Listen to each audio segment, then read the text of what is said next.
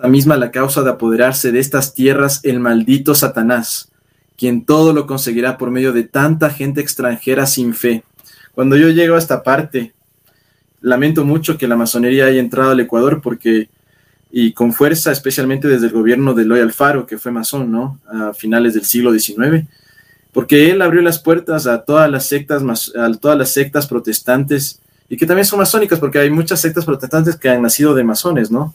Si es que, no sé si has cubierto ese tema alguna vez en los programas de Conoce, Ama y Vive tu Fe, pero de lo que he investigado, hay sectas que inclusive los masones las crearon como los testigos de Jehová con tal de poder acabar la fe de las personas. Entonces yo creo que toda esa pobredumbre de Estados Unidos y de la masonería entró como una ola, no solamente a Ecuador, sino a muchísimos países desde inicios del siglo XX, pudriéndolo todo, ¿no? Por eso aquí dice, por medio de tanta gente extranjera sin fe, que cual nube negra oscurecerá el límpido cielo de la ya república consagrada al corazón santísimo de mi divino Hijo. Con esa gente entrarán todos los vicios que atraerán a su vez toda suerte de castigos, como la peste, el hambre, disputas internas y con otras naciones, y la apostasía, causa de perdición de un considerable número de almas, todas muy queridas que por Jesucristo y por mí. Para disipar esta nube negra que impide a la iglesia gozar el claro día de libertad, habrá una guerra formidable y espantosa, en la que correrá sangre de nacionales y extranjeros, entonces aquí se entiende que esto es universal, ¿no? De sacerdotes seculares y regulares, y también de religiosas. Esta noche será horrorísima, o, perdón, horrorosísima, porque a ojos de humanos el mal parecerá triunfar.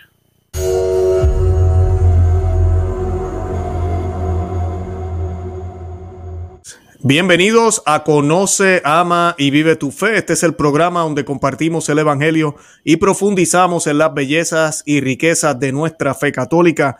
Les habla su amigo y hermano Luis Román y quisiera recordarles que no podemos amar lo que no conocemos y que solo vivimos lo que amamos. En el día de hoy me acompaña rostro conocido y rostro desconocido tal vez para muchos. Me acompaña mi hermano y amigo Santiago Villarreal desde, ay, se me olvidó, de Ecuador, desde Ecuador. De Quito, eh, Ecuador. Sí, de Quito, Ecuador, y nos va a estar hablando de algo muy importante. Y vamos a estar hablando de la Santísima Virgen María en las apariciones que estuvieron llevándose a cabo hace siglos allá en Quito, en su advocación del buen suceso, eh, que vamos a estar hablando ya mismito de eso y cuál es la diferencia con la de España, vamos a tocarlo un poco. Eh, y es una, de mis apariciones, cuando yo la conocí, que de por sí le doy las gracias a Santiago, porque hace como unos dos o tres años grabamos varios programas aquí en Conoce, Ama y Vive tu Fe, por eso fue que dije que el rostro del desconocido y desconocido, eh, aprendí mucho de ella y me enamoré de ella, de las profecías, de lo que dijo, toda la historia increíble, toda su eh, conexión con, la política incluso de, de Quito, de Ecuador, eh, lo que está sucediendo con la masonería. Bueno, vamos a tener un programazo hoy porque es impresionante estas apariciones que están aprobadas por la Iglesia Católica y hay el dato curioso con la imagen incluso, la estatua que hay allá. Todo eso Santiago nos va a estar hablando en el programa, así que yo me callo la boca y le quiero dar la bienvenida oficialmente al programa. Santiago Villarreal, ¿cómo te encuentras? ¿Cómo estás? Ave María Purísima, Luis. Sin pecado concebida, amén. Qué gusto pues volver a este programa. Eh, saludos a toda la audiencia de Conoce, Ama y Vive tu Fe. Sí, casi son tres años desde que hicimos la, el primer programa de Nuestra Señora del Buen Suceso para difundir y que yo creo que abrió las puertas para que hagas más programas, incluido con otras personas, sobre Nuestra Señora e inclusive te inviten a, a, a una conferencia, me acuerdo, donde también hablaste. Entonces, yo veo que hacer estas cosas para Dios abre puertas para que más gente se atreva también a hablar de este tema o que gente que ya habló del tema te encuentre a ti y junto a ti se pueda difundir el mensaje de salvación de nuestro Señor Jesucristo en la Santa Iglesia Católica, pero particularmente ahora esta devoción a la advocación de Nuestra Señora del Buen Suceso que se apareció en Quito, Ecuador hace 400 años. Así que estoy muy agradecido por esta invitación para poder hablar ahora que se acerca la fiesta de la Candelaria, que es la fiesta de Nuestro Señor del Buen Suceso sobre estas apariciones que la verdad cada vez que pienso en ellas me dejan atónito, maravillado, ilusionado y con ganas de que todo el mundo la conozca porque especialmente en el Ecuador creo que falta mucho por evangelizar sobre esta educación porque nuestra Señora dijo que el Ecuador será muy feliz cuando todas la reconozcan, cuando todos conozcan esta vocación de Nuestra Señora del Buen Suceso. Gracias por la invitación. No, para mí es un honor tenerte en el programa, gracias a ti. Y este, para comenzar, como siempre hacemos, vamos a hacer un Ave María para encomendarle el programa a la Santísima Virgen María y que sean las palabras de ella las que hablen, eh, bueno, las palabras de su Hijo, pero a través de la intercesión de ella, que sean las palabras eh, de, que Dios quiere que escuchemos a través de la boca de Santiago en el día de hoy y lo que la Virgen quiso traer ese mensaje de alerta, de, que tenemos que hacer algo, de que cosas vienen, grandes cosas vienen, buenas, pero también malas, vienen castigos, pero también hay una esperanza y que eso nunca se nos vaya a olvidar. Y pues esta oración la vamos a hacer en nomini Patris, et Fili, Spiritus Santi. Amén. Eh, Ave María, gracia plena Dominus tecum, benedicta tu in mulieribus et benedictus frutus ventris tui, Jesús. Sancta María, Mater Dei, ora pro nobis peccatoribus, nunc et in hora mortis nostre. Amén. Amén. In nomine Patris, et Filii, et Spiritus Sancti. Amén. Bendito sea Dios. Perfecto. Bueno, Santiago, ¿qué nos puedes decir de la Virgen, ¿verdad? Nuestra Señora del Buen Suceso en Ecuador? Eh, es una nueva aparición, ya lo mencionaste, eh, ya van cuatro siglos, eh, está aprobada por la iglesia. ¿Qué pasó aquí? Que mucha gente no la conoce.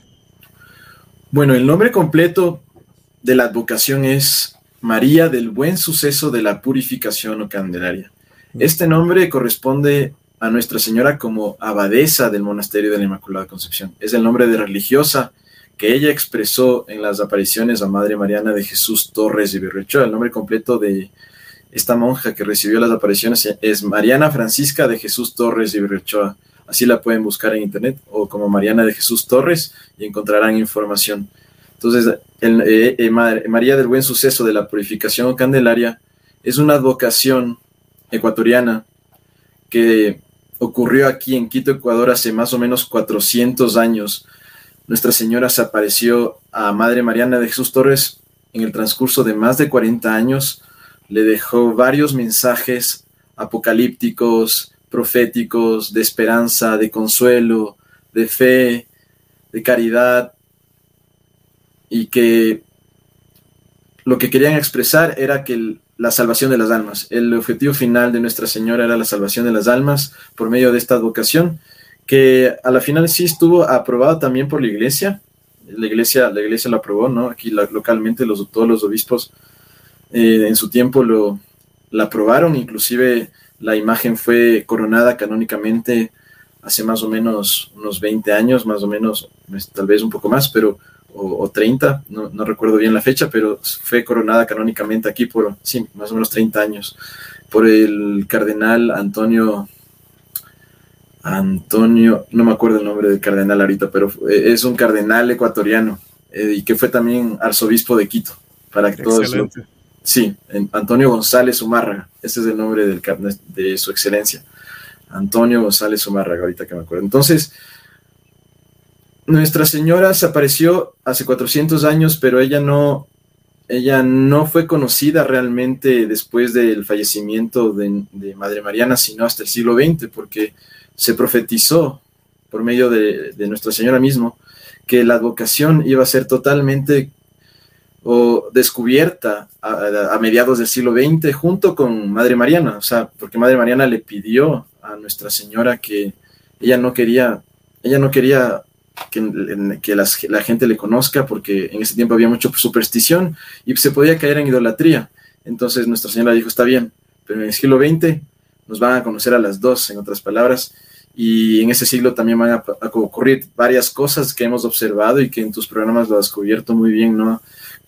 Por, medio de estos cuatro o cinco años que tú estás al aire, o un poco más, creo que ya seis años que estás al aire. Entonces, em, eso, es una vocación ecuatoriana que, que se apareció en la monja hace 400 años y que dejó unos mensajes increíbles y que muchos han cumplido, como tú sabes, y lo hemos conversado anteriormente, y si alguien que está observando este programa lo va a confirmar también. Son profecías que se han cumplido.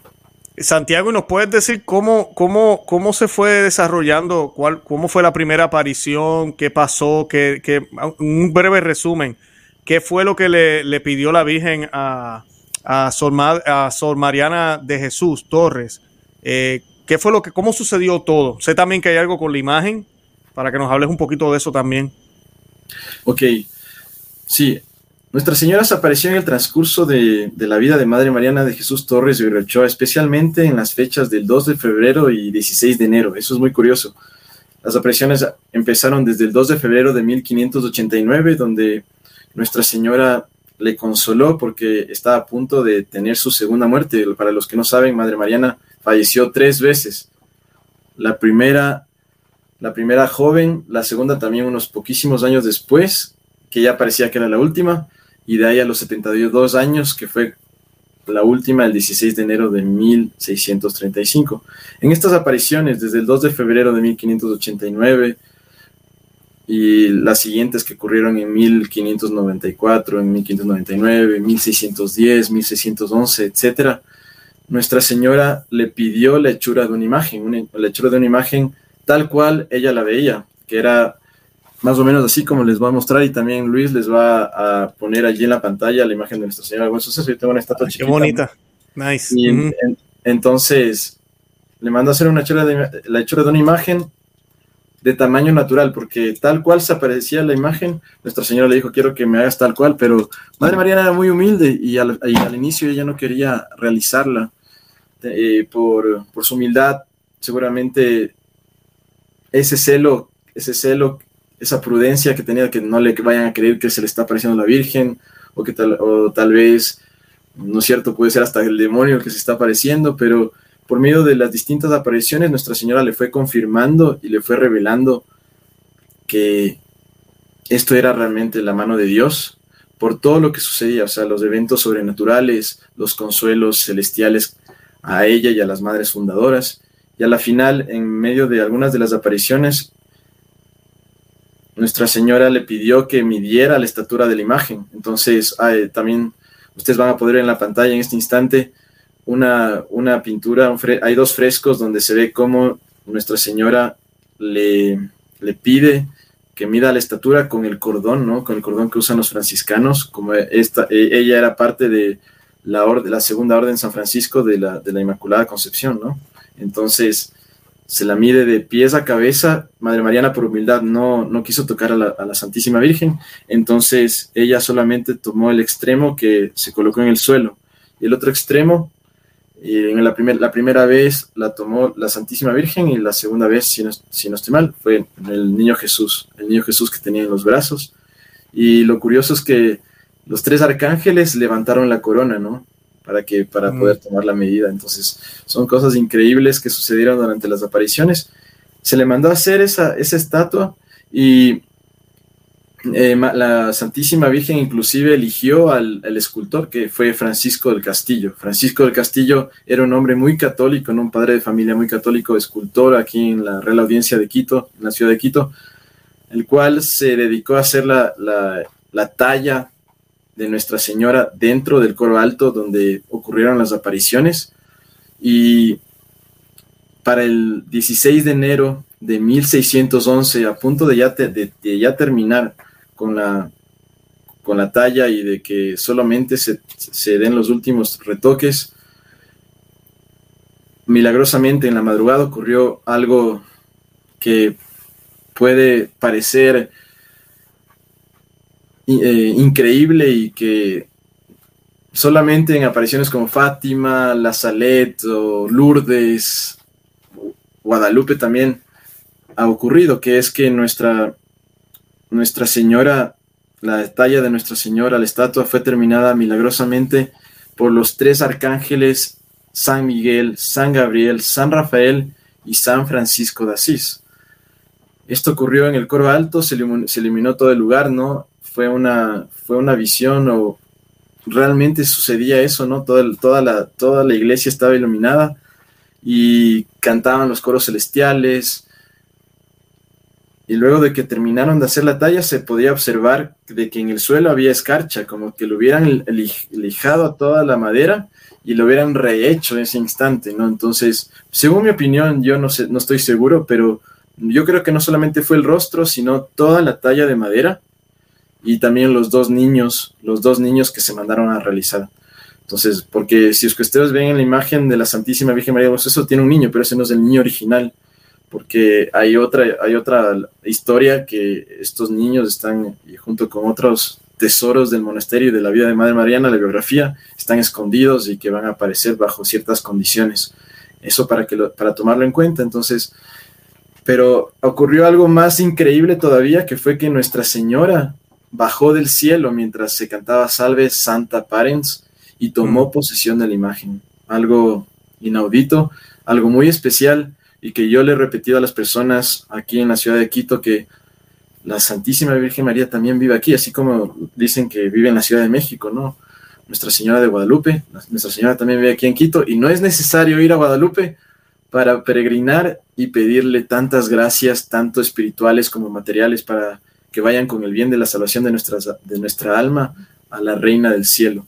Esa es la historia de la hechura de la imagen, con la cual Nuestra Señora prometió que iba a realizar varios portentos, eh, primeramente la conversión de muchas almas a través de los siglos, segundo que ella iba a ser la, ella iba a ser la abadesa perpetua del monasterio de la Inmaculada Concepción y que ella iba a protegerlo de, de distintos ataques que iba a recibir, ¿no? especialmente había gente que iba a querer construir otros edificios allí o hacer daño al monasterio y cuentan las historias registradas de que hubo inclusive gente que ha fallecido por intentar hacer daño al monasterio. Es decir, que si es que yo o Luis decidiéramos realizar un atentado en contra del monasterio de la Inmaculada Concepción, no llegaríamos hmm. A amanecer vivos el día de mañana. Claro, claro. Está tan protegido el monasterio y, y, la promesa es que va a durar hasta el fin, hasta el fin del mundo, ¿no? no, se va a destruir este monasterio y también siempre va a haber por lo menos una, monja santa. Una mencionaste, Santiago, mencionaste lo de la abadesa, que a mí me parece bien bonito. Eh, ¿Les puedes explicar a la audiencia qué significa que ella es la abadesa? Bueno, para los que tal vez no son católicos o, o desconocen el tema de cómo funciona un monasterio o una orden eh, de mujeres, de, monjas, ¿no? Em, siempre hay una superiora, ¿no? Que a veces hemos escuchado que le llaman madre superiora. En este caso se le llama abadesa porque como es un, eh, eh, un, convento de claustro, ¿no? Entonces un monasterio de claustro. Em, ella es la que tiene el mando, como siempre, todo, en, la jerarquía de la iglesia siempre hay alguien arriba de nosotros al, que, al cual debemos obediencia entonces también dentro de las órdenes hay un, hay un superior, la abadesa, la cual es la que, la que tiene la autoridad para mandar a las demás, a las demás madres y también poner todo en orden. Entonces, la Santísima Virgen María es la perpetua abadesa del monasterio, a pesar de que siempre eh, ha habido una abadesa hasta este momento.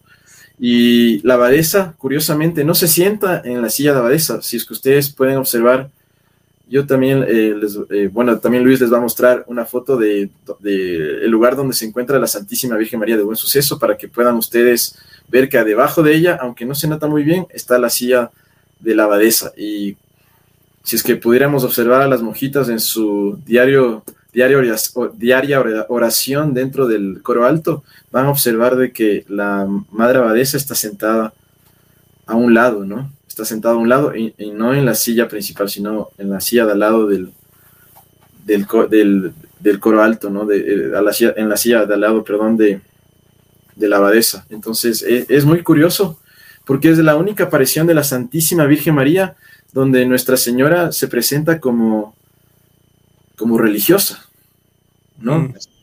están las apariciones aprobadas de Nuestra Señora de Guadalupe, Fátima, La Salet, Aquita, Lourdes, pero ella no se presenta como religiosa. En este caso, el nombre que ella tiene de María del Buen Suceso de la Purificación Candelaria, como les dije al inicio de esta entrevista, es religiosa, ella es parte del monasterio.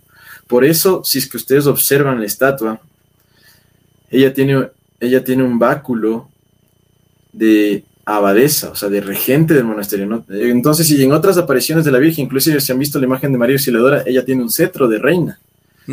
Cetro de reina. En esta aparición, ella tiene un báculo como superiora, como abadesa del monasterio. Entonces, eso es para diferenciar que ella es, ella es la, la protectora, la abadesa, la que siempre va a estar defendiendo el monasterio.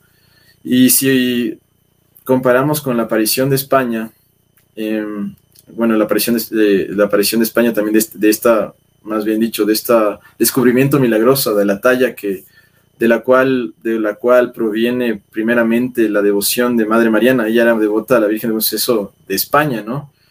Pero, y seguramente van a poder, tal vez ahorita la imagen de la Virgen de Buen Suceso de España, que se encuentra en Madrid, es, ella ahí, se, ahí aparece como reina, entonces es la diferencia, ¿no? Acá es la abadesa, la abadesa del monasterio, y, inclusive está como con el hábito de religiosa, ¿no? Más o menos, si es que ustedes pueden observar, es un hábito de religiosa. Tiene las llaves del, tiene las llaves del, del monasterio, ¿no? Tiene el báculo, la corona, ¿no? De, de reina, pero es abadesa del monasterio, ¿no? Y con el niño en brazos. Entonces, es súper curioso y súper interesante cómo esta aparición es totalmente distinta a las otras, ¿no? Y eso es lo que le hace única. Excelente, ¿no? Y los símbolos, me alegro que lo hayas explicado y me contestaste la otra pregunta que íbamos a hablar de España, ya mejor no lo podías haber explicado en lo de la imagen. Ahora, quería hablar de las revelaciones, que sé que a la gente le encanta todo eso, le gusta ver cómo... A mí me encantan las revelaciones no porque el misterio, como alguna gente piensa, no, el misterio, vamos a ver el futuro, vamos, nada que ver es darnos cuenta que el dedo de Dios está en la historia del ser humano. Todo lo que ha sucedido, lo que sucede hoy, lo que está por suceder, es voluntad de Dios. Todo. Ah, lo bueno y lo malo. Todo es voluntad de Dios. La gente a veces dirá, no, que los malos se creen que se están saliendo con la suya o el mal se está saliendo con la suya. No, nadie se sale con la suya porque nadie es más poderoso que Dios. O sea que todo es voluntad de Dios. Eh, ahora, estas profecías nos muestran eso. ¿Nos podrías hablar tal vez de algunas eh, que tal vez nos puedan mostrar un poquitito que ya se ha cumplido y luego entramos a las del siglo XX si te parece o si quieres hacerlo al revés, no importa, como tú desees, porque sé que las del siglo XX aplican ahora muchísimo y es increíble cuando lleguemos ahí o si quieres hacerlo ahora, pero también las anteriores eh, con, con la política de allá, no quiero mencionar el nombre para no, no, no decirlo, para que tú lo digas, pero pues a mí me parece impresionante. Eh, ¿Qué nos puedes contar de eso, este, Santiago? Bueno, primeramente, em, quiero hacer un resumen, como tú dices, de, algunos mensajes que Nuestra Señora dejó. Súper, súper corto y rápido para que las personas entiendan lo increíble de estas apariciones y de ahí sí podemos, a la diferencia de, de anteriores programas, adentrarnos un poco más en los mensajes de la crisis de los sacramentos y de, y de lo que vendrá, lo que vendrá al final, ¿no? y antes del triunfo del Inmaculado Corazón de María. Lo que Nuestra Señora profetizó a Madre Mariana primero, por ejemplo, fue la muerte del obispo que en ese tiempo regía la ciudad, la ciudad de Quito, ¿no? Eh, el obispo de ese tiempo eh, recibió de Madre Mariana por medio de Nuestra Señora de Buen Suceso la fecha de su muerte, que más o menos era dos años, eh, fue dos años después de la aparición de, de inicios de 1610. El 21, eh, el, 21 de enero de 1610, si es que, si es que no estoy equivocado aquí, lo, tengo, lo que estoy viendo en la pantalla. Entonces, le da, esa, le da ese mensaje, le da ese mensaje al obispo y el obispo se preparó para la muerte, ¿no? Dos años después. Eso muy, muy interesante, por un lado. Por otro lado, la, también profetizó varias cosas. Por ejemplo, eh, primero vamos con nuestra, la patria ecuatoriana, que es que dentro de los mensajes ella nombra, el, eh, nombra a, Ecuador, a estas tierras, ¿no? ya no la nombra como la Real Audiencia de Quito, sino que en el siglo XIX se, eh, se llamará Ecuador, que existirá un presidente verdaderamente católico, varón de carácter, que fallecerá en la plaza en donde se encuentra el monasterio, es decir, la plaza grande, y que consagrará a la República del Ecuador al Sagrado Corazón de Jesús.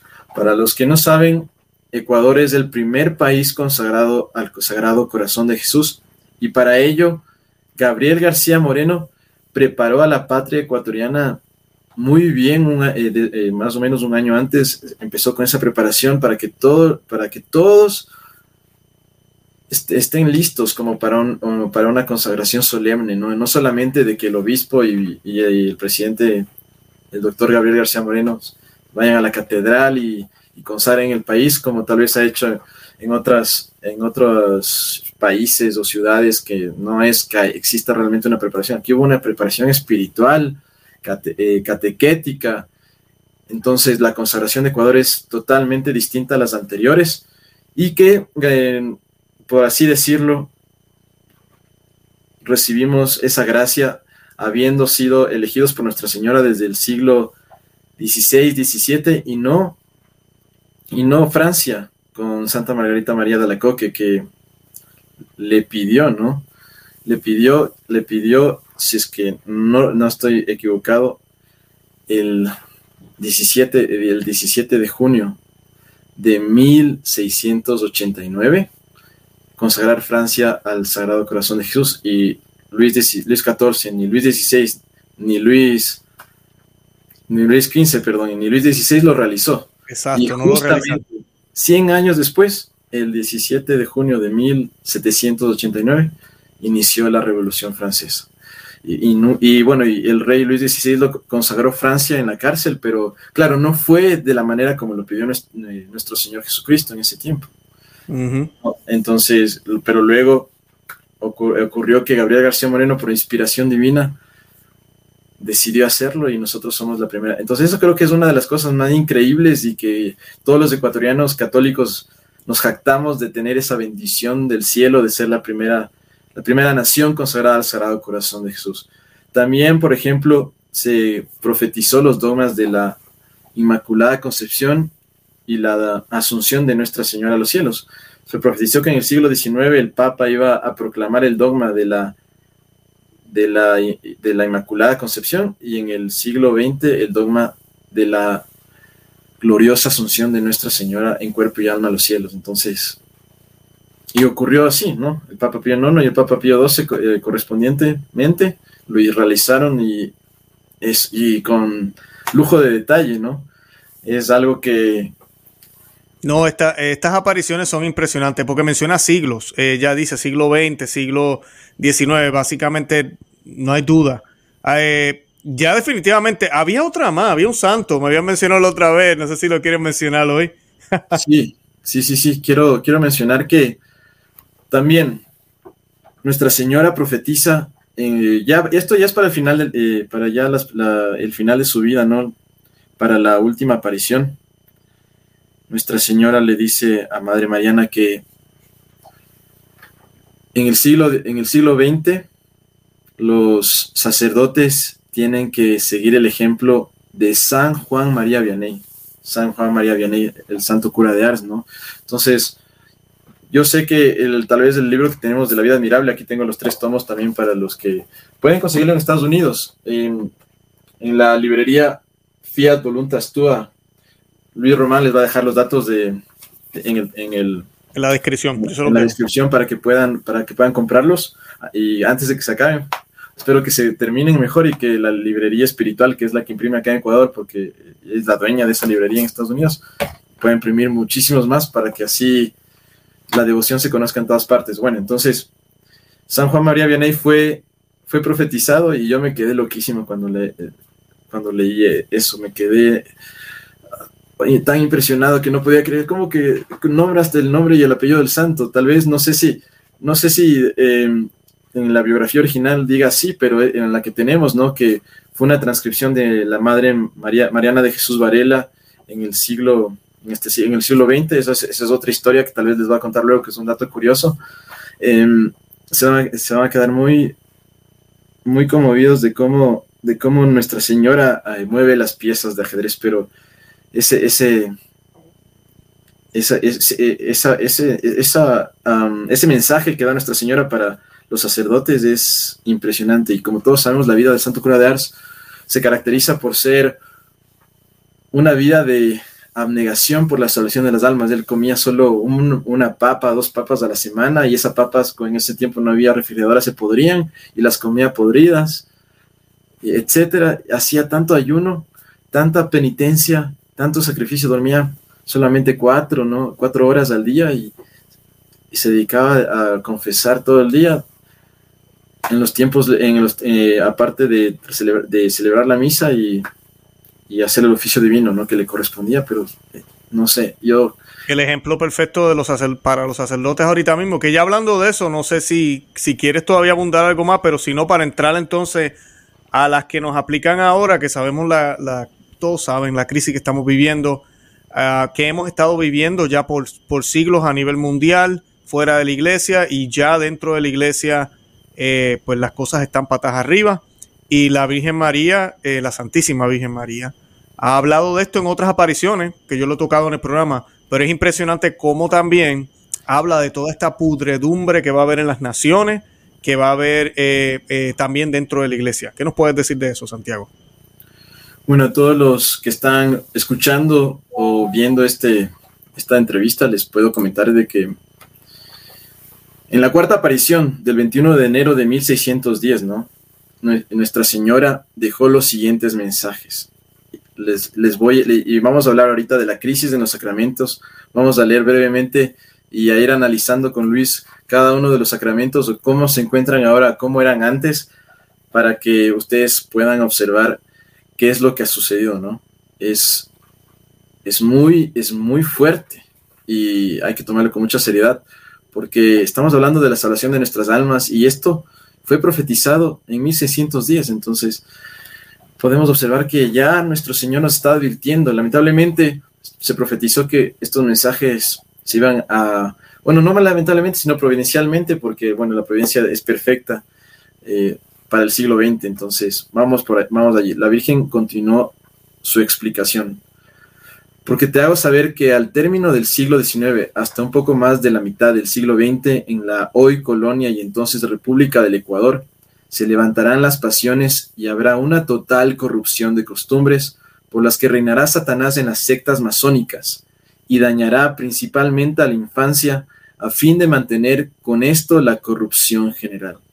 creo que nos podemos detener ahí y aquí tenemos distintas profecías cumplidas. El, en 1717, en junio de 1717, si no me equivoco, se fundó la masonería. se fundó la masonería y habla aquí de las sectas masónicas. Entonces, imagínense, desde 1717 hasta el siglo XX ya han pasado tres siglos. Y. Es interesante, Santiago, que en 1917, en el siglo XX, es que San Maximiliano Kolbe ve la amenaza de la masonería fuertemente en su cara en Italia cuando se, eh, celebraban ellos sus 200 años de fundación y declaraban que en la silla de Pedro se iban a sentar ellos y eh, San Maximiliano Colbe funda el ejército de la Inmaculada y una de las misiones del ejército de la Inmaculada eh, era esa, que luchar contra todos los enemigos de la iglesia, pero especialmente contra la masonería. Él decía, ¿qué mejor arma que tener a la reina al lado de nosotros. Y pues eh, me parece curioso, ¿verdad? Siglo XX y la Santísima Virgen María ya también está mencionando ahí el siglo XX. Así es, y como dice aquí, no solamente en la República del Ecuador, como todos observamos, es totalmente a nivel general, a nivel mundial, en todo el globo terráqueo, ha sucedido esto. Y lo más, lo más doloroso de, esto es que dice que las sectas masónicas, ¿no? Daña, eh, dañarán a la, a la infancia, a fin de mantener con esta la corrupción general. Y si observamos que durante estos casi 105 años desde las apariciones de Nuestra Señora en Fátima, ha sido una total degradación y corrupción de las conciencias y, uno puede ver cómo los niños cada vez han sido más atacados por el Satanás por medio de todos los medios que se han, se han inventado y por la misma corrupción de la familia en que los padres ya no les bautizan o ya no se casan por la iglesia etcétera. Entonces, eso para tomarlo en cuenta. De allí también dice, hay de los niños de este tiempo, difícilmente recibirán el sacramento del bautismo y de la confirmación. El sacramento de la confesión lo recibirán solo, solo los que permanecen en escuelas católicas, que el diablo se empeñará por destruirlas valiéndose de personas autorizadas. O hmm. ahí podemos hacer una pausa de nuevo, porque aquí ya estamos hablando del sacramento del bautizo muy importante para la salvación de las almas. No sé qué puede decir Luis sobre lo que... No, lo que pienso es la gente hoy en día, nosotros católicos, yo cometí ese error con mis primeros hijos también, eh, que no hay esa urgencia. El niño nace, la urgencia que había antes, ¿no? Que uno quería bautizar al niño inmediatamente. Se supone que sí inmediatamente, porque se entendía que el niño, a pesar de que es bonito, mira qué bonito el bebé, no tiene pecado, pero ¿sabes qué? Es enemigo de Dios. Es lo que la iglesia siempre predicó y nos predica. El niño es enemigo de Dios porque nace con una mancha de pecado original y nace en un mundo caído. Tiene que nacer de nuevo para poder estar en armonía con Dios. Eso nos dice Jesús, se lo explicó a Nicodemo, ¿verdad? Cuando lo vemos en las Sagradas Escrituras. Entonces, pues, mientras más rápido eso suceda, mejor, porque no sabemos de mañana. Entonces, esa urgencia de los padres católicos desde principio, los primeros cristianos, de bautizar a sus niños inmediatamente que nacían. Y de eso hay historias, hay pinturas, hay escritos de cómo la madre pariendo y el sacerdote bautizando prácticamente al lado. Eh, porque era ese miedo y miedo bueno de que no queremos arriesgar el alma de esa criatura. Hoy en día yo escucho católicos, no, no bautizaba al niño, ¿por qué? Porque es que la madrina anda de viaje y regresa en dos meses y tenemos que esperar, o es que no tenemos dinero para la fiesta, eh, y, es como algo cultural, es como que welcome, welcome to the club, como se dice en inglés, bienvenido al club, y pues como la bienvenida se puede hacer cuando sea, no importa, pues eso, ese es el tipo de, catolicismo y así que lo vivimos ahora con el bautismo. Confirmación me da gracia, porque la gente no se confirma hasta que se tienen que casar. Cuando se van a casar, por lo menos aquí en Estados Unidos son lo más que se ve. Tú te vas a casar y el padre siempre pregunta, ¿estás confirmado? Porque es que la gente no se confirma. El, el católico hoy va al bautismo, los papás no los llevan más a la iglesia o lo que sea, pasa el tiempo, ay, me quiero, quiero, quiero tener una boda bonita, entonces me confirmo. Y lo voy a dejar ahí, ¿verdad? Para dejarte hablar. Pero ese, ese es el, la crisis que tenemos ahora. No, sí, has dado en el clavo y has explicado totalmente bien. Solamente quisiera acotar que también a lo que ha llevado la, la, ignorancia a través también de la influencia de, de, como hablamos, de la masonería en toda la sociedad, eh, el ambiente, la y, repito, ya, y valga la redundancia, la ignorancia de los padres es pensar que yo tengo que dejar a mi hijo que decida lo que él quiera. Hmm. Eh, cuando sea grande. Y ese es, ese es otro argumento que dan. Y algo curioso es que antes, antes, ¿no? Cuando, cuando se practicaba la fe, la fe tradicionalmente, la confirmación era antes de la, primera, de la primera comunión. O sea, y no sé si tú me lo puedes confirmar. A veces la daban hasta cuando le bautizaban al niño, también ya le confirmaban. Sí, sí. Y todavía lo, algunos ritos, eh, bueno, los bizantinos son más extremos. Ellos es los tres. Eh, es bautismo, confirmación y comunión desde bebé. Eh, pero sí, en la rito latino eso se ha cambiado mucho. pero sí, el orden correcto es ese que tú acabas de decir. yo inclusive hablando con mi párroco y con varios sacerdotes, nos dicen eso, que incluso en algunas comunidades tradicionales, pues no se hace ese orden tampoco. Eso se ha perdido en todos lados. Pero ese era el orden, se supone que sea primero eh, la confirmación. Sí, porque es una confirmación eh, del, del, pues, del bautismo del Espíritu Santo, que uno lo recibe también en el bautismo, ¿verdad? Pero es esa confirmación. Bueno, luego Nuestra Señora continúa con el mensaje y dice, lo mismo sucederá con la Sagrada Comunión. ¿Cuánto siento manifestarte que habrá muchos y enormes sacrilegios públicos y también ocultos? Profanaciones de la Sagrada Eucaristía. Muchas veces en esa época los enemigos de Jesucristo instigados por el demonio robarán en las ciudades las hostias consagradas con el único fin de profanarlas. Mi Hijo Santísimo será arrojado al suelo y pisoteado por pies inmundos. Wow. Yo creo que si es que los que están observando este vídeo son católicos, podrán confirmar que es, o sea, no, no, hay, no hay que dar explicación. incluidamente el, tiempo de la pandemia mm. fue el momento en que se inventaron las maneras más sacrílegas de, dar la comunión, ¿no? Y, o no darla inclusive. Y, se quedó, creo que ese espíritu, como tú lo hablaste em, hace unas semanas, con un obispo que también es nuncio apostólico, que cuando las personas están arrodillando, les dijo, no, sí, de pues, Costa Rica. Sí, y, y, les puso en la mano, ¿no? La, la, la, nuestros, a nuestro Señor, la Santa Hostia. Entonces, ¿qué puedes, qué puedes tú así, así se trata Así se trata el Rey de Reyes hoy, lamentablemente. Así tratamos al Rey de Reyes. Cuando yo leía estas profecías la primera vez, cuando dice que será pisoteada, pues a veces la gente tiende a pensar más en los que se la robaron y la pisotean y todo lo demás, pero cuántas veces nosotros también la pisoteamos, especialmente en los lugares donde se distribuye el Señor en la mano eh, o donde se distribuye sin patena, ¿verdad? Sin, sin, sin los debidos cuidados que la misma iglesia, incluso la misa nueva, se pide que se haya patena y ni si eso ya ni, importa. Eh, lamentablemente, inconscientemente, tal vez mucha gente lo hace, pero lo hacemos, lo estamos, están pisando al Señor eh, cuando vamos a esos lugares donde se distribuye el Señor en la mano. Y creo que, que, la Santísima Virgen María se refería a esto también aquí. Ahorita que mencionaste también a Jesús en, en Francia con Santa Margarita la Coque, él, él, él, llora prácticamente a frente de Santa Margarita la Coque. Y él no se está quejando de los masones y de los satánicos, está quejando de sus propios sacerdotes, de cómo iban a tratar el sacramento de la Eucaristía. Y pues eso es algo que debemos reflexionar y ojalá los sacerdotes que están viendo el programa analicen y nos demos cuenta de que el cielo llora de la manera en que nosotros tratamos el regalo más grande que el mismo cielo nos ha dado.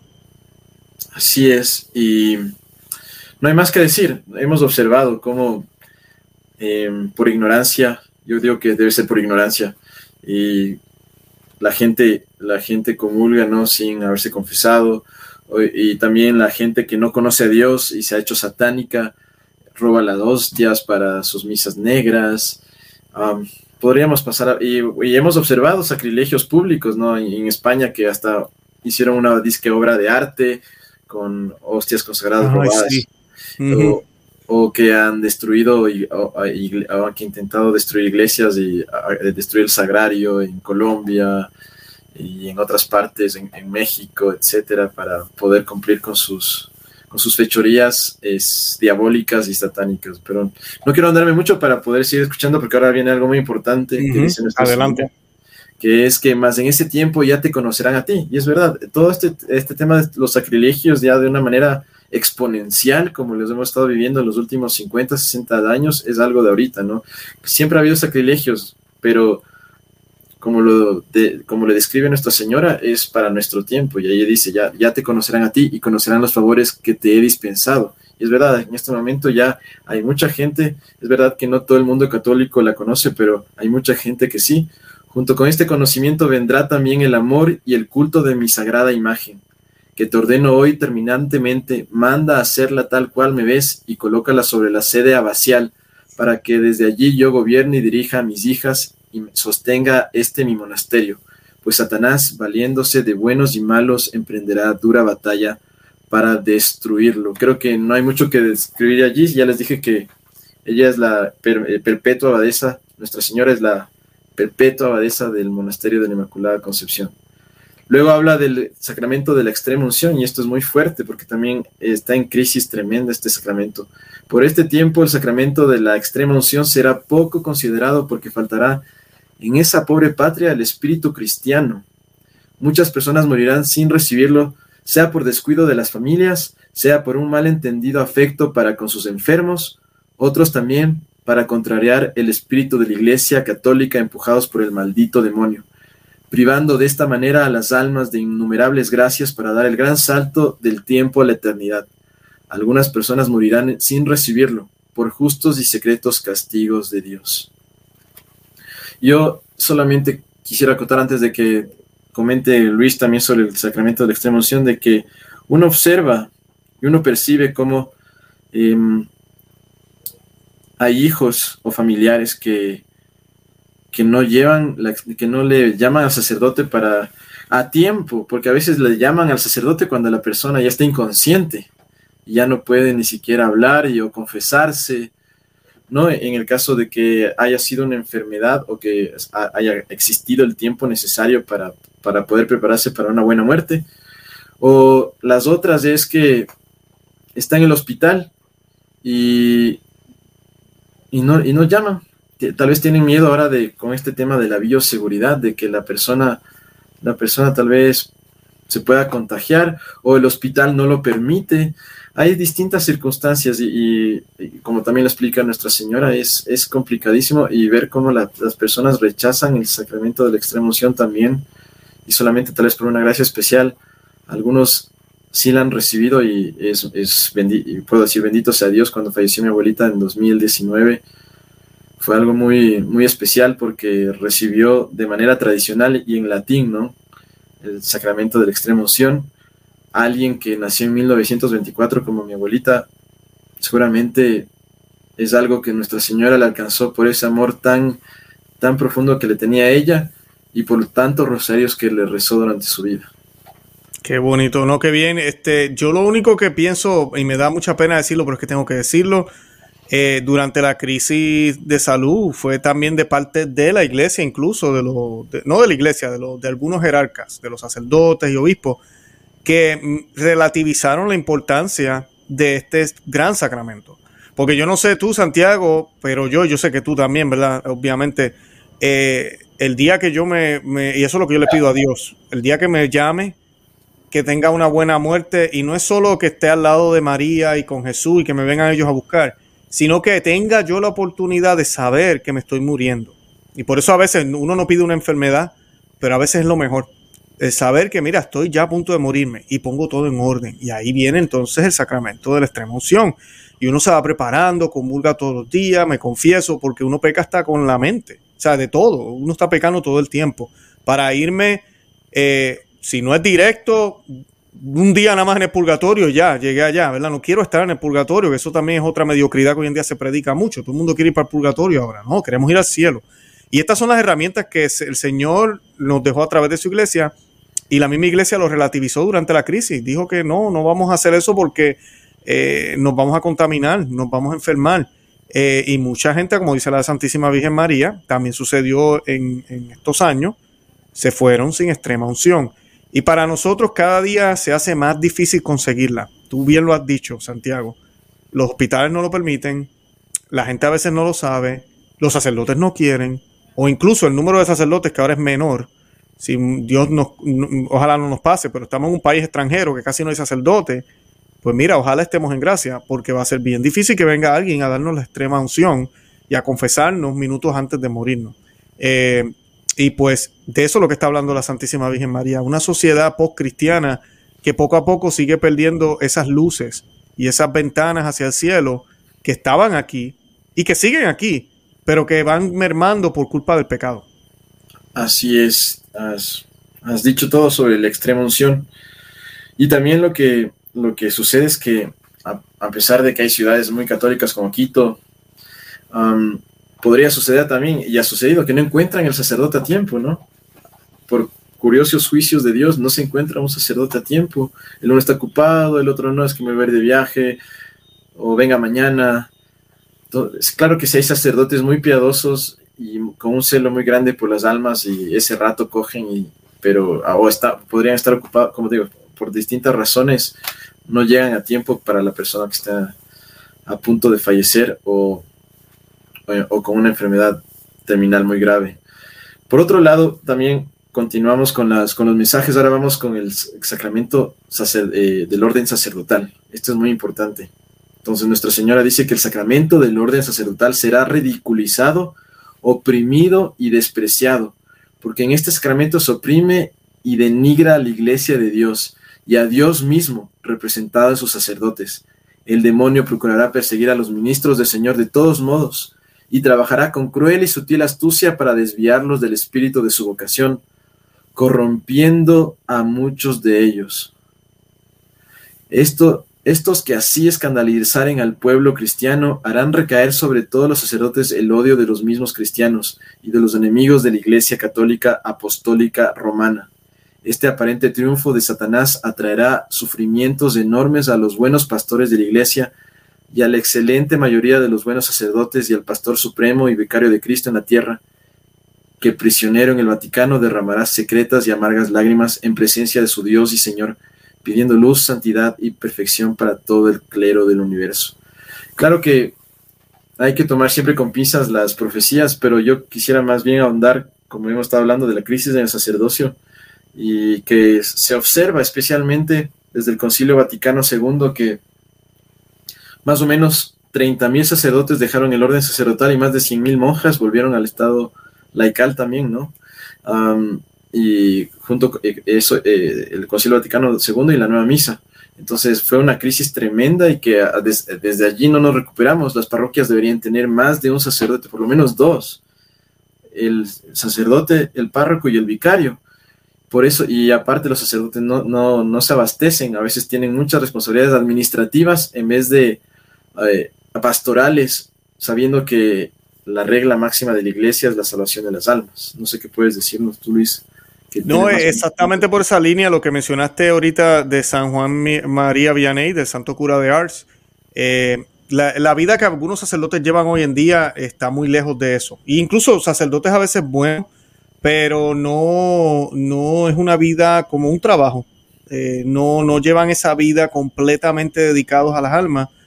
Una, porque tal vez son administradores básicamente de una parroquia, porque no tienen quien los ayude, ¿verdad? Y no estoy dando excusas, pero esa es la circunstancia para algunos. Y otros, que creo que también eso es lo que la Virgen está hablando aquí, la Santísima Virgen María, que se van a enfriar tanto que incluso van a caer en pecados graves. Eh, pornografía, alcohol, pedofilia, homosexualidad, que sabemos que está rampante ahorita mismo en la iglesia. Eh, y eso van a ser vergüenza y van a ser para el mundo, y lo deben ser, porque a mí eso no está bien, nada de eso está bien. Pero va, va a generalizar en contra de los que sí son buenos, de los buenos sacerdotes que los hay. Y yo invito a la audiencia, por eso yo, a veces la gente me dicen a mí, ahorita mismo que yo estaba en Washington en la marcha pro vida, te voy a contar una historia que te vas a reír hablando de los sacerdotes, la crisis que estamos. Porque yo siempre que veo sacerdotes los saludo, o sea, siento eso, eh, un saludo, qué bueno que está aquí, Dios lo bendiga. Pues vi, veo a este señor en, en, su sotana negra, voy caminando y lo saludo. Le digo, hey, este, usted es sacerdote católico, ¿verdad? Y me dice, no, soy anglicano. Entonces yo le digo, ah, ok, yo soy católico. Eh, qué bueno que está aquí, anyway. Entonces dice, pero él es católico. Y el que estaba al lado, en pantalones, ese era un sacerdote católico. Y pues hablando del orden sacerdotal y lo que el demonio ha hecho, esa es una de las cosas que yo siempre invito a los sacerdotes a volver a las vestimentas que son de un sacerdote. Y el sacerdote siempre anda en sotana negra, siempre anda en su sotana cuando está en el público, para que la gente lo vea. Es esa, esa expresión clara de que existe una iglesia católica entre la multitud. Se ve el sacerdote de lejos. En pantalones y en, playera o en t-shirt, en polo, sin el cleriman, no. Y miren, yo sé que algunos tal vez nunca han usado sotana, se sienten más cómodos con el pantalón. Oye, por lo menos póngase el o sea, como mínimo, por lo menos la camisa negra y el. Definitivamente prefiero la sotana mil veces, lo que la iglesia siempre hizo, pero ya que la iglesia ha permitido el pantalón, obviamente que los pantalones no sean tan ajustados, pero el cleriman, porque ya ni eso. O sea, hay sacerdotes que a veces yo estoy mejor vestido con mi corbata y mi chaqueta que el sacerdote que anda con sus sandalias en corto y en, y en, y en, playera. Y ah, no, él es el párroco. Y yo, yo me miro yo mismo y digo, wow, yo podría ser párroco aquí. Yo me veo más, más formal que él en, en, esta parroquia. Y es, y es muy triste ver eso, porque eso es lo que el demonio quiere. Esconder y desprestigiar, tú lo decías ahorita, el sacerdocio, normalizarlo. No hay nada impresionante. Los niños no lo ven, no, no van a pensar. El niño piensa que quiere ser bombero, policía, piloto, lo que sea, porque lo ve. Y lo ve donde quiera. Y ve que siempre está envuelto en todo. Pero el sacerdote, ¿quién es? El, ese es el domingo y ya. Pero yo después no los veo más. Y están allá afuera porque lo están. Vamos a una plaza pública y de seguro hay sacerdotes pasando. Pero no se ven. Porque el demonio se ha encargado de ocultarlos. Y ellos han caído en la trampa pensando que está bien. Yo no estoy trabajando hoy, en mi día libre, me pongo mi playera, nadie sabe que soy un sacerdote. Y no, grave, grave, gravísimo. Porque tú eres la persona que Dios escogió para traer a Dios al mundo de distintas maneras. Eres tú. Nosotros no tenemos ese poder ni, podemos hacerlo. Y como San Juan María Baniel vivía su vida completamente por sus almas, así deberían ser los sacerdotes. Pero hoy en día no es así, es como un trabajo. Entonces, pues hoy en mi día libre, hoy yo no visto como sacerdote. Y esa actitud hay que pedirle a Dios que se vaya. Los sacerdotes no deben tener esa actitud. Si usted no puede ser sacerdote 24/7, tal vez usted se equivocó de vocación. Pídale a Dios que le dé fuerza. Pero usted se equivocó de vocación porque es 24/7. Yo soy papá de mis hijas y de mis hijos. Y eso es 24/7. Yo no puedo decir, oh, no, no, no, es que hoy, hoy es lunes, yo no soy papá, hoy yo estoy soltero hoy. Yo no puedo hacer eso. Ellos están conmigo siempre, incluso ya de adulto ellos siguen siendo mis hijos y ellos me llaman y me necesitan o lo que sea. Esto es para toda la vida.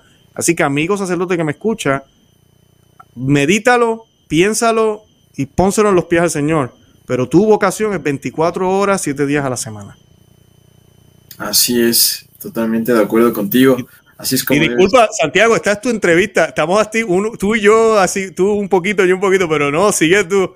no, sí, es que, es que, bueno, tú has estado estudiando también teología y, y, es una buena acotación. Eso es lo que yo quería que suceda en, en esta entrevista un poco para poder darle un poco más de notoriedad a, a, la crisis que está habiendo en los sacramentos. Yo solamente quisiera acotar que cuando uno ve una sotana, uno le inspira a pensar en Dios. Solamente viendo una sotana, uno, uno piensa en Dios y cuántas almas se, se, convierten solamente por ver a alguien vestido con sotana, ¿no?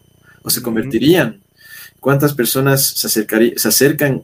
Uno observa cuando alguien está con sotana, le, le, le pide al sacerdote, confiéseme, padre, sea que esté en un centro comercial, en una plaza eh, o en la calle, en la iglesia, sabe que es el sacerdote y se va a acercar, mientras que si está vestido como un laico, como un corriente, hasta lo pueden, como me comentaba una vez una persona, que en el Reino Unido es tanta la degradación que si tú eres simpático, vas caminando, él decía, yo iba caminando por la calle en Londres y gente de los dos sexos, hombres y mujeres de todas las edades, se le ofrecían para tener relaciones sexuales. Entonces, ese es, ese es, el problema grave de no vestirse como sacerdote. Y además, todos los sacerdotes con sotana usan pantalón. Yo, es, esa es la. O sea, porque, claro. Todo, yo he visto que todos utilizan pantalón. No, Buen punto, Santiago. así es, entonces no hay diferencia. Y si es que hace calor, haga, eh, utilicen sotana blanca. Esa es la, la solución. Pero usted, eh, ustedes, sacerdotes, deben tener un espíritu de sacrificio y si es que hace calor y se les molesta, mejor porque con eso, con esa entrega, con ese sufrimiento, con esa incomodidad, con ese calor, etcétera, van a poder salvar muchísimas almas que solamente Nuestra Señora sabe hasta qué punto el sacrificio del sacerdote, hasta en esas cosas pequeñas, puede alcanzar. Así es. Eh, bueno, esta, esta, aparición es súper larga, pero llegamos ya, la, porque ya habla también de la talla, de lo que le dice que tiene que ser el obispo, la consagración de, de, de la estatua, etcétera. Pero eh, el último párrafo de, eh, de, esta aparición en específico que yo quiero topar es que además en esos infelices tiempos habrá un lujo desenfrenado, que por ser lazo de pecado para los demás, conquistará innumerables almas frívolas, las que se perderán Casi no se encontrará inocencia en los niños, ni pudor en las mujeres. Y en esa suprema necesidad de la iglesia se callará aquel quien a su tiempo debió hablar. Entonces, antes de que también Luis comente un poco sobre esto, yo quisiera decir que ayer vi un meme o anteayer que mostraba a, a, a un influencer, una foto de un influencer, ¿no? ahora que existen las redes sociales y los influencers que se hacen hace mucho dinero, ¿no? A través de distintas plataformas. Con, se le observa con mucho lujo, dinero, ¿no? Dice el influencer. Y abajo dice el que estudió, el, el, el, el que estudió la universidad y está buscando trabajo y una cola con personas con su currículum en las manos intentando hallar trabajo, ¿no? Entonces, ahí se puede ver que los, los, los, valores han cambiado. Ahora, ahora lo que las personas quieren es ser famosas para así poder alcanzar eh, lujo, dinero, placer, ser reconocido um, y con eso poder supuestamente vivir una vida plena y feliz. Pero tú observas y hay muchos influencers que tienen unas vidas, o la mayoría, no sé, la verdad, no estoy en el corazón de esas personas, pero eso no llena, por más que seas Mr. Beast, por hablarlo así, por más que seas Mr. Beast, si es que no tienes a Dios, no sé si, y bueno, y, habla también ¿no? de la, la, la, pérdida de la inocencia en los niños. No se encontrará, casi no se encontrará inocencia en los niños. Solo a observar, yo una vez fui a un orfanato en 2018, uh, fuimos a, a alegrar a los niños un poquito, ¿no? Y los niños querían que les pongamos música de reggaetón. Niños de tres años nos rogaban, y es porque este orfanato que es católico, lamentablemente ya no tiene vocaciones religiosas, está regido por una orden, por una orden de mujeres, pero ya no tiene vocaciones, entonces contratan a mujeres parvularias que hacen el, el, el papel de lo que las madres tendrían que hacer, pero por lo que no hay, no hay vocaciones y estas mujeres no son verdaderamente católicas, terminan, terminan eh, corrompiendo el corazón de los niños por ignorancia, no hay ni pudor en las mujeres. qué hermoso que es una, que una mujer se vista con falda. No sé si también tú nos puedes comentar un poco eh, cómo una una verdadera mujer católica debería vestirse y, y de que... La ropa es para embellecer, eso es lo que yo siempre digo. La ropa es para embellecer. A veces las personas dicen por ahí, eh, y esto nos aplica a los hombres también, eh, pero ya que estamos hablando de las damas, a veces uno escucha el comentario, no, que es que ustedes los cristianos, los católicos, eh, quieren ocultar lo bello de la mujer eh, con las vestimentas. Y es todo lo contrario. Queremos eh, embellecer lo que ya es bello. Y lo que ya es bello y lo que es sagrado no hay que estar enseñándolo como si fuera cualquier cosa barata. Lo que no sirve, lo que es mundano, no se protege, no se cuida, se deja por ahí, cualquiera lo puede ver. Pero lo que es tuyo, sagrado, y si eres una mujer casada, más todavía, es de tu esposo, nos dice la palabra de Dios que ya yo no soy mío, yo soy de mi esposa y mi esposa ya no es de ella, ella es mía. Eso nos dice San Pablo en su clase magistral de cómo debería ser un matrimonio. Y eso se nos olvida. Y eso no aplica solo en los sentimientos, eso aplica también en el físico. Y creo que eso se ha perdido. Además de que, claro, los hombres somos visuales y la masonería, una de las cosas que, ellos en, su declaración magna que hacen del plan que tienen para corromper el mundo entero, básicamente, eh, que Papa León XIII eh, pidió que se publicara, ellos hablan de eso, empezaremos por la mujer. Ellos sabían, ellos eh, revolucionamos la mujer, la, sacamos de la casa, a, que se olvide de los hijos, que se olvide de ser mamá, que ese es un regalo único de la mujer. Yo soy papá, sí, pero la, mamá tiene unas capacidades como madre que el padre no tiene. La sacamos de ahí, descuida a los hijos, se dedica al trabajo, la ponemos a competir contra los hombres en vez de ser la compañera que lo ayuda y el hombre nunca es que era mejor o más, no, es que son roles distintos. Pero la sacamos de ahí, la, le empezamos a cortar las mangas largas, le empezamos a, quitar la falda, la empezamos, y ya las tenemos ahorita. Ustedes saben cómo está eso allá afuera, eh, cómo las modas hoy en día hay. No se puede ir a una playa, no se puede ir a un lugar de, de salir de un parque, porque es que hay desnudez por todos lados. ¿Y qué pasa? El mundo se revuelve completo, porque la mujer es un regalo de Dios para la humanidad y lo vemos desde el principio. El, eh, algo faltaba. ¿Y qué hizo Dios? Puso a Adán en el sueño y sacó a, a Eva. O sea, la mujer es, ese, es, es, esa, es esa llave que inclusive para nuestro Señor Jesucristo, que estamos hablando de la Santísima Virgen María, llegar al mundo, la llave es María. Nos dice San Luis María de Montfort que la segunda venida también va a ser a través de esa llave, de la Santísima Virgen María. Entonces, siempre es la mujer, la mujer tiene un papel crucial y Satanás lo sabe. Y por eso la atentó a ella primero. Y por eso la masonería también la ha corrompido a ella primero. Y también a nosotros, obviamente, porque si ella cae, caemos nosotros también, nosotros los hombres, porque nosotros somos visuales. Y nos enseñan un par de cosas allá afuera y nos volvemos locos. Y ya nos olvidamos de lo que sea. Entonces, este, así es que tenemos la sociedad ahora. La lujuria corre por todos lados. La inocencia de los niños se ha perdido con la agenda alcohíris eh, y con otras cosas más. Eh, y ya, eh, eh, Santiago, esto, esto ella lo dijo en el siglo eh, XVII. Siglo XVII, para la audiencia vea cómo la Santísima Virgen, cómo prueba que esto sí es sobrenatural. Esto es prueba de que esto es algo sobrenatural. Como tres siglos antes o cuatro siglos antes, poder tener documentación de que ya se esperaba este tipo de cosas que sucediera. Y no tan solo decir que sucediera, que está sucediendo, que ya ha sucedido porque lo podemos ver, está palpable lo cual nos dice que el Señor, nuestro Dios, el dedo de Dios está por todo esto. O sea que no podemos perder las esperanzas. Y yo quería aprovechar, ya hablando de esperanza, estamos cerca del 2 de febrero. ¿Por qué el 2 de febrero es tan importante? Especialmente ahorita que estamos hablando de la Santísima Virgen María en su vocación del buen suceso en, pues, en Ecuador. A ver, sí, se acerca el 2 de febrero y y quisiera, quisiera comentar que yo conocí, yo conocí la advocación de Nuestra Señora Buen Suceso por extranjeros. Mm. Em, en una ocasión tuve la oportunidad de traducir en una misión que hizo la Universidad Franciscana de Steubenville, que es donde tú has hecho tu maestría, ¿no? Tu maestrado.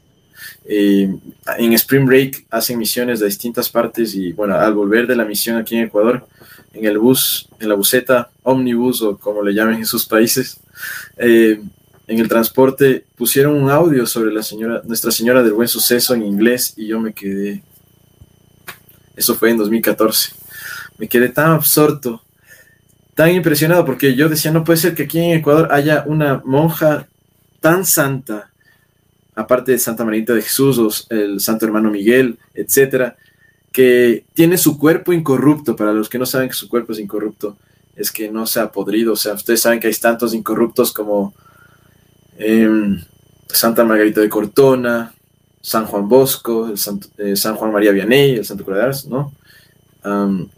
Santa, eh, Santa Bernadette, Santa Bernadette Soubirous, que es la que recibió la, visita de Nuestra Señora en Lourdes, etcétera. Entonces hay muchos santos que están incorruptos. Madre Mariana también, aquí yo decía, no, pues, o sea, yo pensaba que eso solo ocurría en Europa y en otros lugares. Entonces, y, y, eso me llevó a conocer, y bueno, y observando que hay, y observando a través de los años que esta fecha del 2 de febrero es muy especial para extranjeros. Yo, yo em, me, he quedado, me he quedado impresionado de ver a, tanta, tanta cantidad de personas de otros países que hacen el esfuerzo por venir al 2 de febrero, que si no saben qué se celebra el 2 de febrero, es el día de la Candelaria, ¿no? el día de la, de la presentación de nuestro Señor Jesucristo en el tiempo y la purificación de la Santísima Virgen María. Y también comúnmente el Día de la Candelaria, pero es es el día que se bendice las velas, ¿no? Y pues Nuestra Señora, por eso se llama Nuestra Señora del Buen Suceso de la Purificación o Candelaria.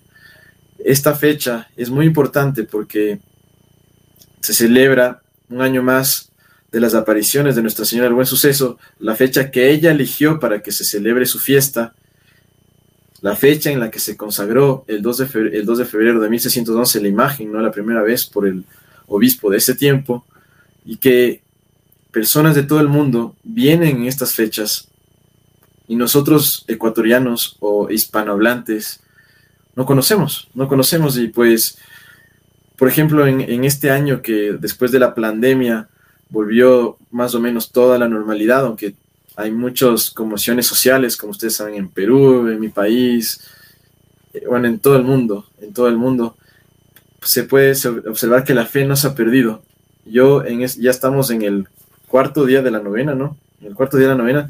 Y he conocido gente con una fe a la Virgen del Buen Suceso, con una fe que vienen por agradecerle que les curó de un cáncer, de una metástasis, que vienen porque están enfermos y buscan la sanación, que que les cambió la vida, que les llevó a la fe, etcétera. Y, veo tanta fe en las personas y tanta devoción y, cómo se arrodillan ante Nuestra Señora y le claman y le ruegan, le lloran.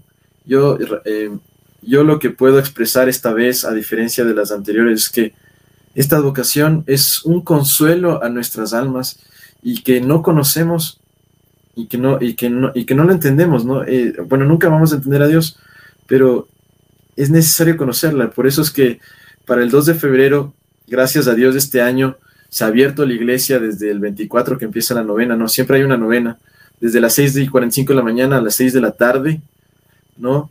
Eh, para que la gente pueda ingresar, ingresar a la iglesia, pueda participar del Santo Rosario, rezar por su cuenta, rezar la novena, participar de las misas y el 2 de febrero se va a hacer la procesión, como los anteriores años. También a las 5 de la mañana empieza la procesión, se va a ver en las puertas de la iglesia a las 4 y media y con una imagen, por lo general, a no ser que en fechas especiales se saque la estatua de, la, la, talla original, ¿no? De Nuestra Señora del Buen Suceso. Yo también eh, les eh, bueno, yo también le voy a pasar a Luis la foto de eh, la imagen que se utiliza y que, que, se la saca por las calles, que es la estatua que pertenecía a la Madre Mariana de Jesús Torres. Es una réplica chiquita de la Virgen de Buen Suceso. Mm. Entonces, esas, y yo tuve el privilegio de cargarla por lo menos siete veces durante toda la novena del, 2000, del 2020, cuando todos los días de la novena se rezaba también el Rosario de la Aurora y se, y se sacaba esta imagen por las calles del centro histórico de Quito. Entonces, es, es una gracia tan especial el poder contar con estas apariciones y viene, vienen miles de personas, le rezan a la Virgen, le tienen mucha devoción, pero lo que yo he observado es que más gente conoce, pero claro, es un poco más complicado tal vez venir a Ecuador si no se encuentran acá, pero a mí me preocupa que hay más de dos millones de personas en Quito y, son, somos tan pocos los que nos damos cuenta de que existe esta, esta vocación. Eso es lo que puedo decir sobre el 2 de febrero. Y no, em, no, sé si quieres comentar algo sobre eso. No, Santiago, lo dijiste perfecto. Es un día muy importante en el calendario de la Iglesia Católica, el 2 de febrero, que a veces se nos pasa la bendición de, la, de, la, de las velas, y es porque pues María entra con la luz del mundo, es el día que celebramos cuando Simeón le dice una espada atravesará tu corazón, es el día de la purificación. Eh, de acuerdo a la ley de Moisés, la Santísima Virgen tenía que ir al templo en ese momento. Eh, son muchísimas cosas las que suceden en ese, en ese día, en el 2 de febrero que meditamos en la iglesia. Y pues para colmo allá en Ecuador, y en mi caso también, porque pues yo eh, eh, diría que soy devoto también de la Virgen del Buen Suceso del Ecuador, le he cogido muchísimo cariño y algún día voy a estar allá. Eso es de calle, como decimos en Puerto Rico. Para Ecuador tengo que ir a visitar a, muchos lugares allá también, pero uno de los lugares que quiero ir es a, la iglesia donde, donde se encuentra la, estatua. Y pues, y ojalá poder conocerte a ti también en persona. Eh, yo sí quería aprovechar, Santiago, si para ir concluyendo ya, porque creo que lo cubriste muy bien, algo que quieras añadir, eh, y con eso pues entonces terminamos. Claro que sí. Primeramente quisiera que invitar a todos a que sean muy devotos de Nuestra Señora del Buen Suceso. Y como yo le he repetido a varias personas en estos días que no conocen nada y les, yo les abordo, yo soy muy extrovertido y no me importa que me queden viendo mal, simplemente me acerco con respeto y les pregunto, ¿conocen, a la ¿conocen que aquí se apareció las apariciones de Nuestra Señora? Y de allí les cuento la historia porque muchísima gente no conoce, simplemente ingresa al templo de Nuestra Señora y no, no tienen idea. Entonces, entonces, la invitación que les he hecho a todas esas personas y a ti que me estás viendo en este instante es a que te hagas muy devoto de Nuestra Señora del Buen Suceso, pero súper devoto porque hay una promesa muy importante que yo les voy a leer, que ocurrió también en 1610, ¿no? Y que fue dado a uno de los directores espirituales de Madre Mariana. Fue una confirmación, yo lo podría, podría opinar así, de que esto era celestial y que hay, una promesa muy especial para los que, para los que quieran y deseen ofrecer sus vidas a difundir esta vocación por todas partes, ¿no? Por todas partes. Entonces, ah, les, voy a, les, voy a, les voy a leer para que ustedes puedan, puedan tenerlo presente, ¿no? Para los que quieran investigar, les voy a leer literalmente lo que dice aquí. Fray Juan le contó a la Madre Mariana, Fray Juan era el, el padre confesor, ¿no? Que él había visto a María del buen suceso a las 3 de la mañana y que la Virgen le había confirmado su deseo de que se elabore la imagen cuanto antes.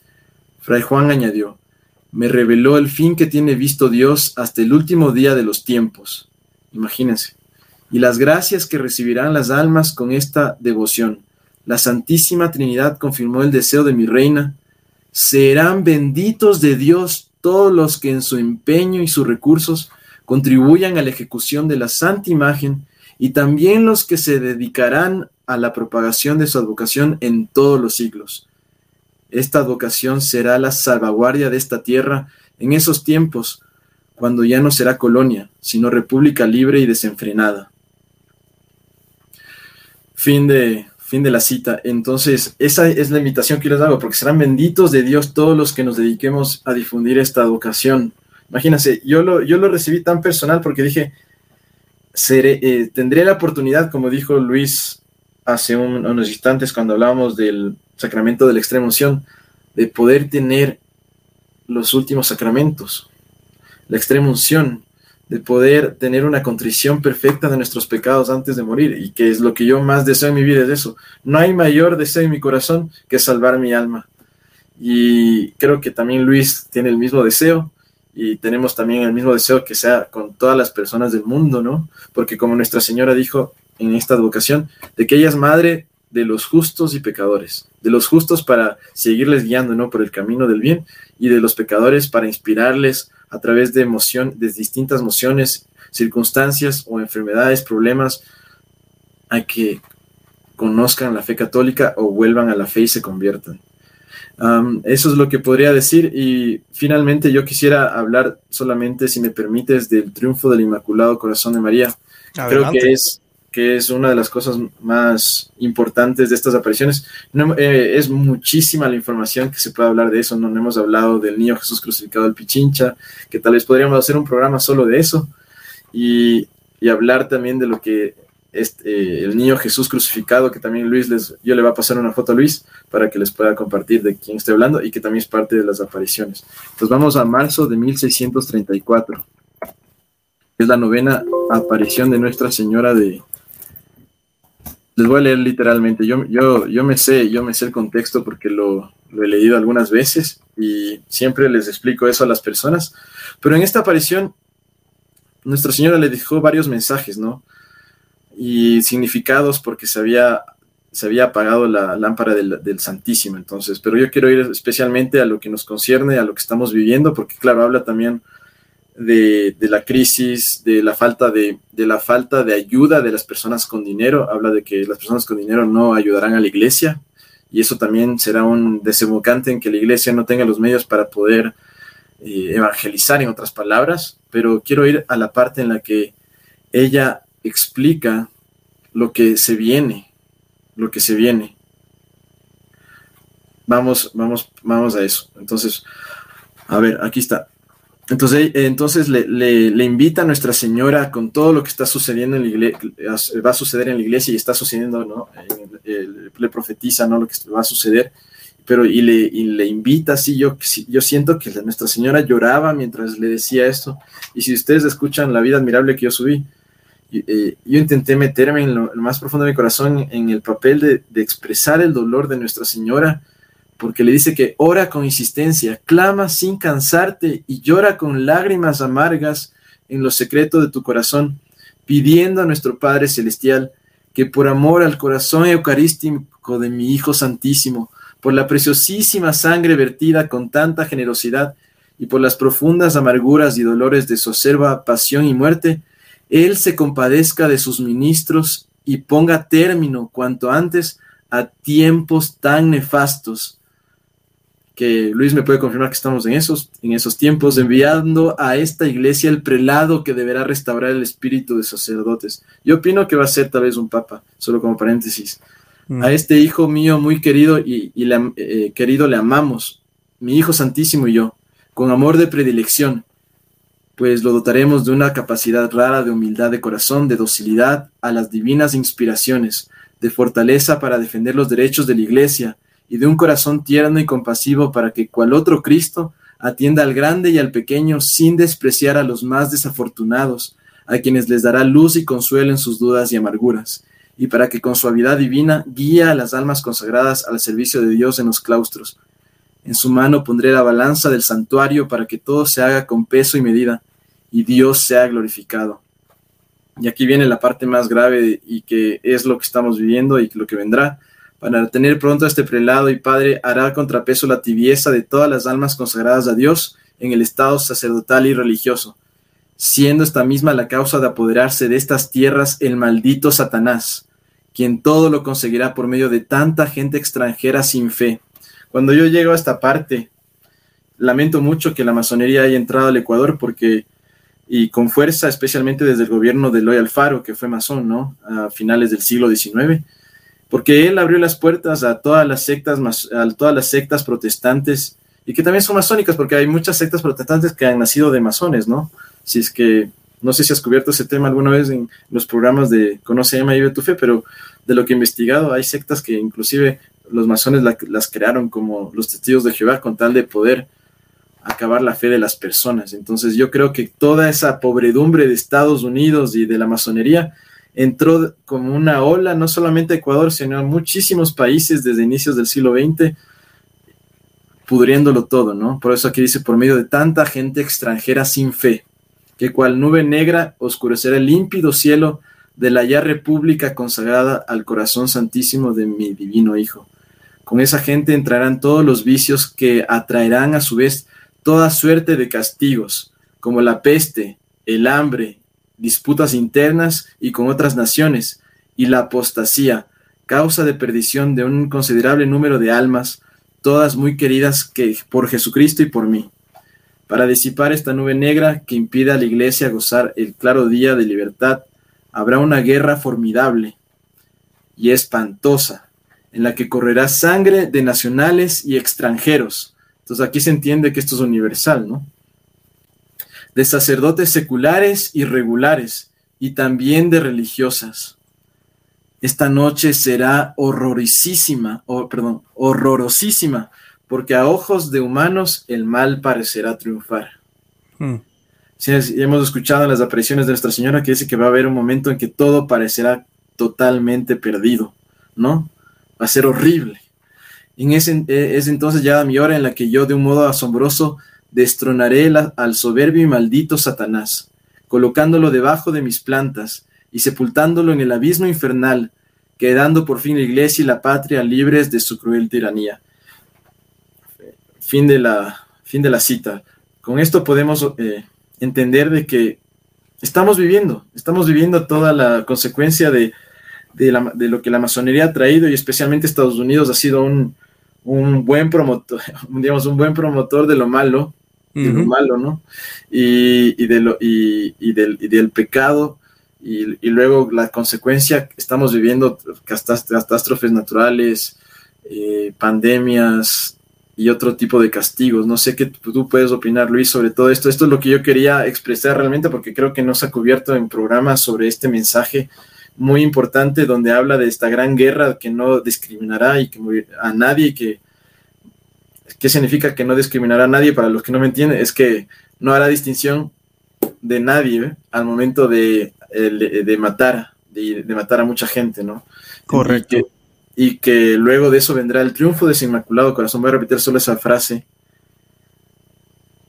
Es entonces ya mi hora en la que yo de un modo asombroso destronaré al soberbio y maldito Satanás, colocándolo debajo de mis plantas y sepultándolo en el abismo infernal, quedando por fin la iglesia y la patria libres de su cruel tiranía. Hago énfasis en esto porque esta es una de las profecías, no sé si me equivoco y seguramente historiadores me podrán corregir, más antiguas que hablan del triunfo del Inmaculado Corazón de María y de el reinado social de Jesucristo que todos aspiramos que va a venir con este triunfo y donde todos seremos católicos. No sé si tú puedes eh, opinar sobre eso y de ahí para, como tú dices, para ir terminando y Sí, no, lo dijiste todo muy bien, no hay mucho que añadir, pero sí, el, Inmaculado Corazón de María triunfará, es exactamente el mensaje que, que nuestra Santísima Virgen María dijo en Fátima también, pero siglos después. Eh, y es exactamente lo mismo, todo se va a poner oscuro, todo se va a poner grave, lo sobrenatural, ¿verdad? No, no, no entra o no, no va a suceder hasta que todo lo natural, eh, todo lo que podamos hacer naturalmente se haya terminado. Por eso tú y yo estamos llamados a actuar todo el tiempo, a actuar mientras podamos, asistir a la misa, eh, los sacramentos, a ser buenos cristianos, a ser buenos padres, hijos, hermanos, eh, buenos católicos. Eso es lo que estamos llamados a hacer, pero va a llegar el momento que ni eso vamos a poder hacer casi, porque todo va a estar tan oscuro, las iglesias las van a cerrar, vamos a ser perseguidos. Y ahí, cuando parezca que ya todo está perdido, ¡boom! Llegó el triunfo del Inmaculado Corazón de María. Para los que perseveren, para los que nos mantengamos fuertes en la batalla. Porque como decías tú, al igual que el sol sale para buenos y malos, dice la Biblia, también el castigo va a ser para buenos y malos también. Así es. Para los malos va a ser un castigo que los va a liquidar. Y para los buenos va a ser un medio de, purificación para pulgar lo que nos falte y ofrecerlo por, los que no creen, por los que no, por los que no, no saben, por por lo que sea, ¿verdad? Pero va a ser una manera de ofrecerlo que nos va a llevar hacia Dios. Yo quería aprovechar, Santiago, eh, lo mencionaste, ¿cómo se llama tu canal donde tienes, cuántas horas me dijiste? ¿36 horas? ¿40 horas de contenido que explica con mucho detalle? Y no explica, creo que ese es el diario, ¿no? De Sor Madre Mariana de Jesús Torres, ¿correcto? Así es. ¿Dónde está eso? Manuel Sousa Pereira escribió La vida admirable de Madre Mariana de Jesús Torres. Él es un franciscano que vivió entre finales del siglo XVIII e inicios del siglo XIX. él, es, él es portugués, pero se hizo franciscano milagrosamente, está dentro de la vida admirable y él vivió en la ciudad de Quito. Entonces, él eh, fue, fue también superior ¿no? del convento de, de San Francisco aquí en la ciudad de Quito y fue confesor de, y director espiritual de las madres del monasterio de la Inmaculada Concepción, tal cual la Virgen le había profetizado, eh, no la Virgen, perdón, Madre Mariana se le apareció en sueños y le, y le, y le profetizó todo esto. Entonces, esta es la vida admirable que se encuentra en la librería espiritual aquí para los que viven en Quito, en Quito, Ecuador o en Ecuador. Pueden llamar a preguntar, ¿no? Ponen librería espiritual en Google y les sale. O en Estados Unidos, la librería de Fiat Voluntas, Fiat Voluntas, eh, perdón, Fiat, Fiat Voluntas Tua. Lo que yo subí, lo que yo subí es a mi canal de YouTube que le cambié de nombre para poder hacerle más referencia a las apariciones de Nuestra Señora, que es Virgen María del Buen Suceso. Tengo un canal de, de, YouTube y de TikTok que se llama así. Ustedes ponen Virgen María del Buen Suceso, tiene una fotografía de Nuestra Señora y allí van a poder encontrar toda la vida admirable en audiolibro. Es súper largo, pero poquito a poquito pueden ir escuchando porque hay tanta información y pueden, si es que no tienen acceso a los libros, pueden hacer eso. Pero yo les invito a que compren los libros, a que los consigan que, y que se contacten con la librería espiritual, con la librería Fiat Voluntas Tua, que busquen la novena. Yo les voy a dejar también la novena a Nuestra Señora del Buen Suceso para que puedan descargarse en la PDF allí en el canal de, en, este, en el video de, en la cajita de descripción. Le voy a dar al Luis Román para que tenga el link y se descarguen la novena y le recen. Pero sí, son como 30 horas más o menos que, que yo subí de, y, y, pero es, como les digo a todos, les cambiará la vida. Entonces, no, muy bueno, muy bueno. Para el que está manejando, tal vez usted está haciendo ejercicio, quiere escuchar algo bueno, eh, búsquelo. Yo voy a colocar los enlaces en la descripción. Ahí lo van a tener. También voy a aprovechar y voy a colocar los enlaces de los otros programas que yo he grabado con Santiago Villarreal. Está mucho más joven. Eso van años. No, mentira, no va tanto tiempo. van como dos años. Eh, pero pues esos programas también los voy a colocar en la descripción por si quieren saber otros detalles que hablamos en esos programas sobre la Virgen de Buen Suceso en el Ecuador, que no lo, no lo hemos hablado hoy, ¿verdad? Por razones de tiempo, los pueden ver ahí. Y nada, yo con eso me despido, Santiago. De verdad que gracias por aceptar la invitación. Eh, gracias por todo lo que hace. Sigue perseverando. Yo siempre estoy orando también por Ecuador. Eh, lo que es México, Ecuador, son países que me han adoptado con el canal. He tenido mucha presencia también en Ecuador, he tenido presencia en México, España también, son países que me siento casi adoptado. Así que siempre estoy orando por, por tu país y espero en Dios poderlos visitar muy pronto. Y nada, yo con eso me despido, Santiago. De verdad que eh, los amamos en el amor de Cristo y Santa María, ora pro nobis. Que Dios me los bendiga a todos. Bye bye.